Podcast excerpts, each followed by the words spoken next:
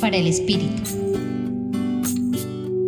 El Evangelio del día de hoy es la continuidad de un diálogo de Jesús con Nicodemo. En efecto, Nicodemo es un fariseo, magistrado judío, quien se fue de noche a conversar con Jesús.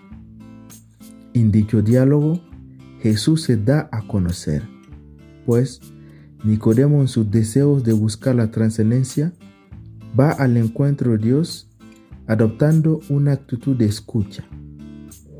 Llama la atención que en toda la conversación Nicodemo habla poquito y más bien se deja instruir por Jesús, quien ilumina sus dudas y preguntas. La actitud de Nicodemo es la forma a la que estamos llamados a imitar y nuestra búsqueda constante de Dios.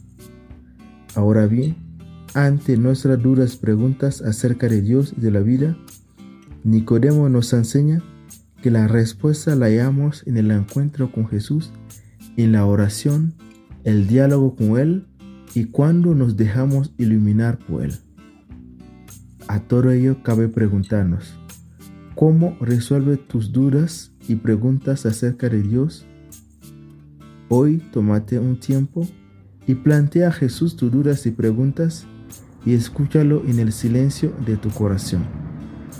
Hoy te acompaño Eli Yoda, jesuita de Telugaro San Francisco Javier.